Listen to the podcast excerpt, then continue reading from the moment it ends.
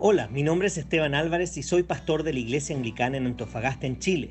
Si hay un pasaje que me gusta en la Biblia es Lamentaciones 3 del 22 al 23 que dice, El fiel amor del Señor nunca se acaba, sus misericordias jamás terminan, grande es su fidelidad, sus misericordias son nuevas cada mañana. Por eso he creado estos devocionales en base a un libro titulado igual que este versículo escrito por uno de mis autores favoritos.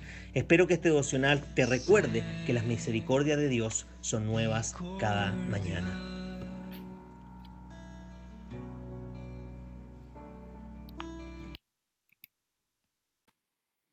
Bien, y el título de esta mañana, del devocional de esta mañana, es el siguiente. Jesús sufrió la injusticia humana en el aquí y el ahora, para que fuéramos bendecidos con misericordia divina para toda la eternidad. ¿Es posible que la declaración de la gracia pudiera chocar más directamente en el horror del pecado que en el nacimiento de Jesús? Fíjense lo que dice Mateo 2, 18. Cuando ya se habían ido los hombres sabios, un ángel del Señor se le apareció en sueños a José y le dijo, Levántate, toma el niño y a su madre, y huye a Egipto. Quédate allí hasta que yo te avise, porque Herodes va a buscar el niño para matarlo.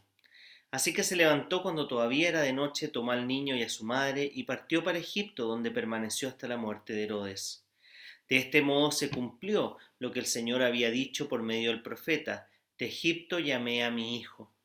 Cuando Herodes se dio cuenta de que los sabios habían burlado de él, se enfureció y mandó matar a los niños menores de dos años en Belén y sus alrededores, de acuerdo con el tiempo que había averiguado de los sabios. Entonces se cumplió lo dicho por el profeta Jeremías. Se oye un grito en Ramá, llanto y gran lamentación.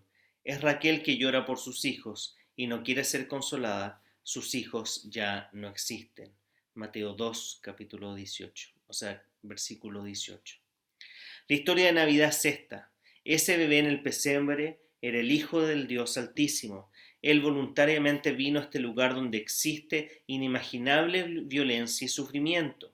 La ira del rey eventualmente caería sobre él, sufriría una muerte violenta en las manos de hombres perversos, los seguidores llorarían porque el Mesías moriría, pero él resucitaría y completaría el trabajo que vino a realizar.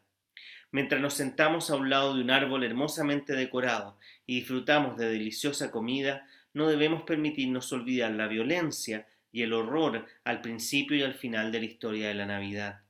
Esta historia comienza con la terrible matanza de niños y termina con la muerte violenta del Hijo de Dios.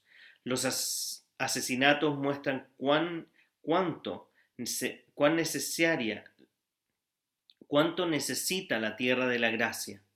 La muerte fue un lugar en donde se otorgó esa gracia. Mira el pesebre y ve a aquel que vino a morir. Escucha el canto de los ángeles y recuerda que la muerte será el único medio por el cual se otorgará la gracia. Mira tu árbol y recuerda otro árbol, uno no decorado con ornamentos brillantes, sino manchado con la sangre del Hijo de Dios. Mientras celebras, recuerda que el camino de tu celebración fue la muerte de aquel a quien celebras y sé agradecido. Para seguir profundizando en este tema y siendo alentado, puedes leer 1 Pedro capítulo 2, versículos 23 al 25. Solo me gustaría agregar, hoy día si hay algo que se ha secularizado en la fiesta de Navidad. Si ustedes van a un supermercado, no verán nada o muy pocas cosas cristianas. Quizás el pesebre sería el único emblema que queda, em, el cual podrán encontrar en relación a lo que es la Navidad. Lo mismo Semana Santa. Semana Santa ya no tiene ningún sentido con respecto a lo que es la muerte de Jesucristo, simplemente una excusa comercial para vender huevitos de chocolate muchas generaciones probablemente cada vez menos van a saber el real sentido de la Navidad. Por lo tanto, te animo a que puedas aprovechar esta instancia de Navidad, estos días que quedan para que llegue Navidad, y puedas ocupar esta oportunidad para poder enseñarle a tus hijos, para poder conversar con tu esposa, para que en familia puedan hablar acerca de la centralidad de la, Navidad, entendiendo que la razón por la cual Jesús vino es por la violencia que trae el pecado. Violencia potencial en nuestros corazones, de poder dañar a otro, pero la violencia también de la injusticia y la corrupción que se ve desde todas las edades, partiendo por Génesis 3 en adelante después de la caída del hombre. Cuando miremos el pesebre eh, y el arbolito, tal como nos decía el autor, recordemos que mataron a muchos niños tratando de matar a Jesús. Y no pudieron hacerlo porque no era el tiempo. Pero luego Jesús voluntariamente daría su vida para que cada uno de nosotros pudiera no recibir la justicia que merecíamos, que es estar colgado en ese segundo árbol o en ese madero, sino que recibir su gracia y su misericordia con la cual nos da lo que no merecemos.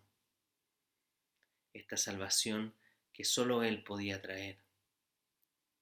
Por lo tanto, al recordar o acercarnos a Navidad, vayamos recordando lo que significa que Jesús haya venido a este mundo y la violencia a la cual, en medio de la cual Él nos trajo una paz que excede todo entendimiento y que nos recuerda que aunque vivimos en un entorno en el cual es muy fácil ver violencia, nuestro llamado es a ser pacificadores, a traer paz en medio de todo este mundo atareado, acelerado, iracundo y violento.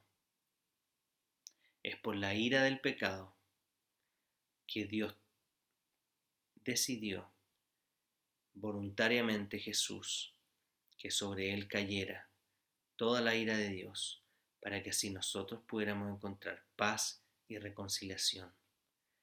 Que en esta Navidad seamos agentes de paz y reconciliación, como Jesús lo fue. Como siempre mi deseo es que la gracia del Señor Jesucristo, el amor de Dios y la comunión del Espíritu Santo esté con todos ustedes, ahora y para siempre. Amén.